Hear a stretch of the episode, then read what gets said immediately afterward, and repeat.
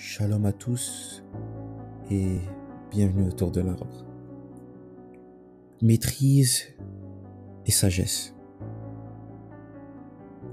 Deux mots qui résument ou qui plutôt parlent de choses très importantes dans la vie d'un chrétien.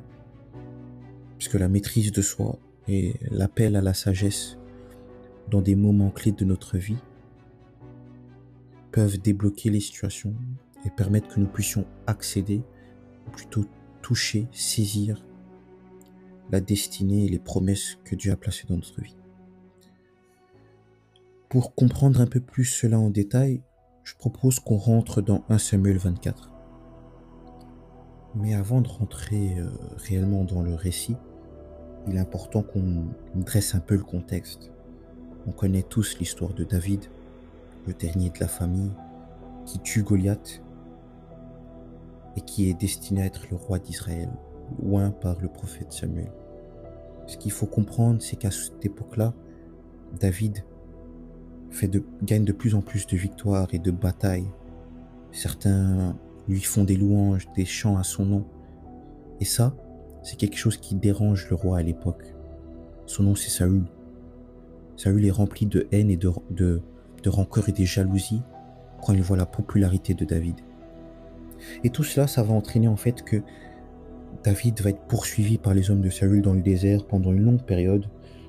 Dans les chapitres précédents, on voit que David est dans les déserts de Ziph, de Mahon, et qu'il est là en fait en train de fuir Saül avec son équipe et Saül est en train de le poursuivre. Donc c'est comme un jeu de chat et la souris, l'un en train de suivre l'autre et il faut fuir à ce moment-là, fuir à ce moment-là. Mais quand on rentre dans le chapitre 24, il y a un moment clé qui se passe. Il y, a, un épisode très intéressant qui se passe. C'est un peu long, mais je pense que c'est important que je le lise. Au verset 1, il est dit De là, David monta vers les lieux forts d'Engedi, où il demeura. Lorsque Saül fut revenu de la poursuite des Philistins, on vint lui dire Voici David est dans le désert d'Engedi. Saül prit trois mille hommes d'élite sur tout Israël, et il alla chercher David et ses gens jusque sur les rochers des boucs sauvages. Il arriva à des parcs de brebis qui étaient près du chemin, et là se trouvait une caverne, où il entra pour se couvrir, les pieds. David et ses gens étaient au fond de la caverne. Les gens de David lui dirent, Voici le jour où l'Éternel te dit, Je livre ton ennemi entre tes mains, traite-le comme bon te semblera. David se leva et coupa doucement le pan du manteau de Saül. Après cela, le cœur lui battit parce qu'il avait coupé le pan du manteau de Saül et il dit à ses gens, Que l'Éternel me garde de commettre contre mon Seigneur, loin de l'Éternel, une action telle que de porter ma main sur lui, car il est loin de l'Éternel. Par ces paroles, David arrêta ses gens, et il les empêcha de se jeter sur Saül. Puis Saül se leva pour sortir de la caverne et continua son chemin. Après cela, David se leva et sortit de la caverne. Il se mit alors à crier après Saül, Ô roi mon Seigneur. Saül regarda derrière lui, et David s'inclina le visage contre terre et se prosterna. David dit à Saül, Pourquoi écoutes-tu les propos des gens qui disent, Voici David cherche ton malheur Tu vois maintenant de tes propres yeux que l'Éternel t'avait livré aujourd'hui entre mes mains dans la caverne. On m'excitait à te tuer, mais je t'ai épargné, et j'ai dit, Je ne porterai pas la main sur mon Seigneur, car il est loin de l'Éternel. Avant de continuer dans la suite, je veux qu'on regarde la première partie du récit. On voit une chose très importante. La maîtrise de soi. Comme je disais, Saül est en train de poursuivre David avec le but de le tuer. Donc David fuyait dans le désert, s'est retrouvé justement dans cette caverne où Saül s'est mis juste à l'entrée de la caverne, à l'entrée de cette grotte. Il ne savait pas que David et son équipe y étaient. Donc à ce moment-là, David a l'occasion parfaite pour le tuer, pour euh, mettre fin à tous ses problèmes, mettre fin à la vie de la personne qui le persécute et qui veut sa mort. D'ailleurs, les gens autour de David lui disent de, de commettre l'acte, de le tuer. Mais non, David fait preuve de la maîtrise de soi, maîtrise de ses émotions, et donc fait appel à la sagesse, et décide juste de couper le pan de sa robe et de réveiller Saül pour lui dire qu'il avait l'occasion parfaite de tuer Saül, mais il a refusé de le faire.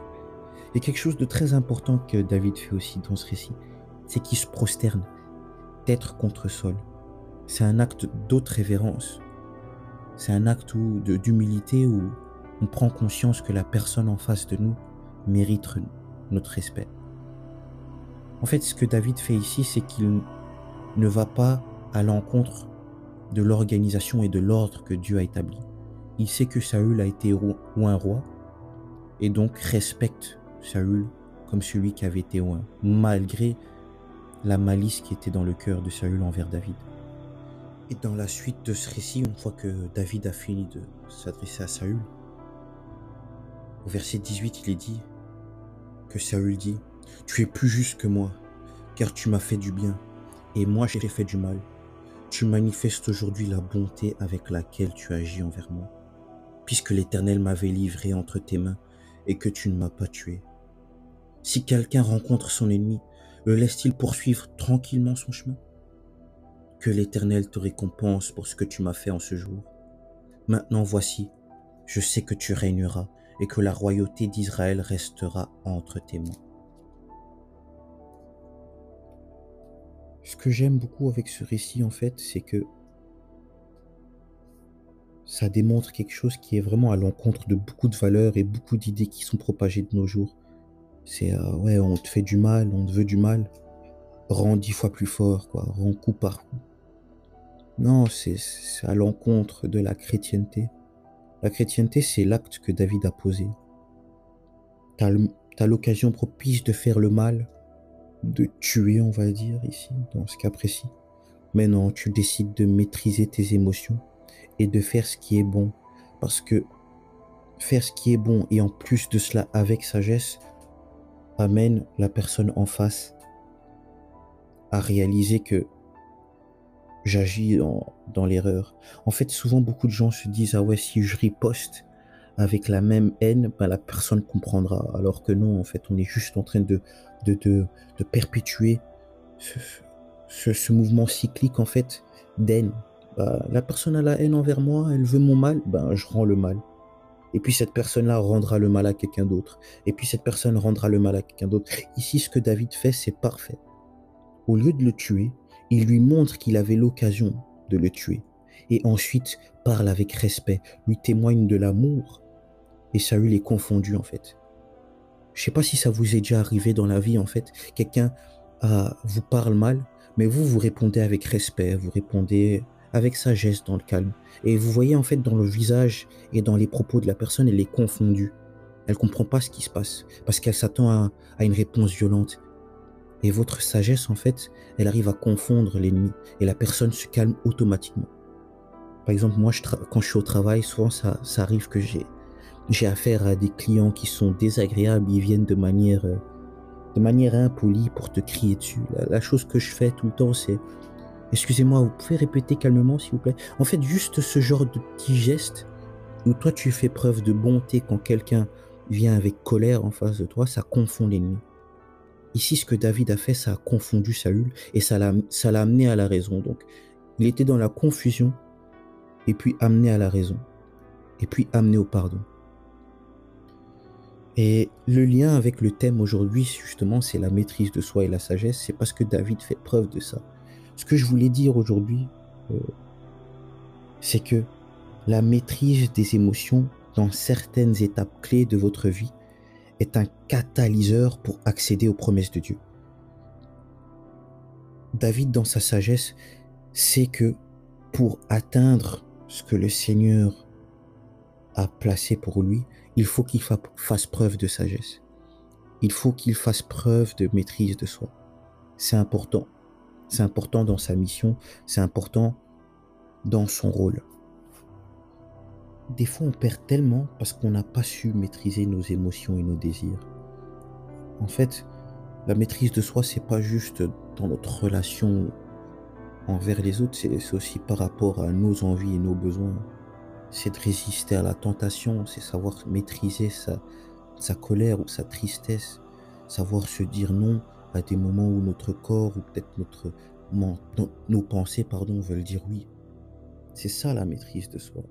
Il y a tellement d'exemples dans la Bible où quand certains n'ont pas réussi à se maîtriser, ça a attiré que des problèmes dans leur vie. Je pense à Samson qui n'a pas pu maîtriser ses émotions et ses envies face à Dalila. Je pense à David, justement, qui n'a pas su maîtriser ses émotions et qui a tué un homme pour prendre sa femme. Il a envoyé un homme au combat pour prendre sa femme. Je pense à Moïse qui n'a pas su se maîtriser et a tué un homme. Et je pense à nous aussi dans la vie de tous les jours où on ne se maîtrise pas dans nos paroles, dans nos faits et gestes. Tout ça parce que notre corps, notre, nos, mauvais, nos mauvais désirs nous poussent à faire certaines actions. Proverbe 25-28 nous dit Comme une ville forcée et sans muraille, ainsi est l'homme qui n'est pas maître de lui-même. La Bible nous le dit celui qui ne sait pas se maîtriser, alors euh, c'est un homme faible, c'est un homme sans protection, c'est un homme sans défense. Celui qui ne sait pas se maîtriser, maîtriser ses émotions, en fait, il court à sa perte. Tu t'empêches de vivre ce que tu dois vivre, tu t'empêches de voir ce que tu dois voir. Et je sais, c'est plus facile à dire qu'à faire. Moi, le premier à vous le dire, c'est que des fois, on veut maîtriser ses émotions, maîtriser ses paroles, maîtriser sa colère, sa tristesse et sa haine. On n'y arrive pas directement. Mais la clé à cela, c'est simple, c'est Jésus, c'est l'Esprit de Dieu, c'est de lire la parole, c'est de passer du temps avec le Seigneur. Et sa sagesse, en fait, elle va commencer à s'installer en vous. Vous-même, vous allez donner des réponses à certaines personnes à des moments où, auparavant, vous auriez peut-être insulté. Vous serez peut-être énervé, mais avec la sagesse et la relation que vous aurez établie avec le Seigneur, ça deviendra naturel. Il y aura des moments où, bien sûr, votre, fait, votre chair pardon, va faillir et vous allez retomber dans de mauvais travers. Mais la maîtrise de soi, c'est quelque chose qui évolue de jour en jour. Je sais que dans 10 ans, la maîtrise que j'ai de moi-même ne sera pas celle que j'ai aujourd'hui à 22 ans, ni celle que j'avais à 12 ans. C'est une évolution constante où il faut passer du temps avec le Seigneur pour qu'elle se fasse. Comme dans chaque épisode, je vais établir une courte prière Seigneur, Dieu de sagesse et Dieu de bonté, aujourd'hui nous venons devant toi avec une requête dans le cœur. C'est que tu nous fortifies et tu, tu nous donnes le courage à savoir maîtriser nos désirs, maîtriser nos émotions. Je sais que pour chacun d'entre nous, tu as établi un plan et des projets, des promesses, des bénédictions que nous pouvons saisir. Mais comme David dans la grotte face à Saül, il faut que nous fassions preuve de maîtrise de soi à des moments clés dans la vie pour débloquer certaines situations.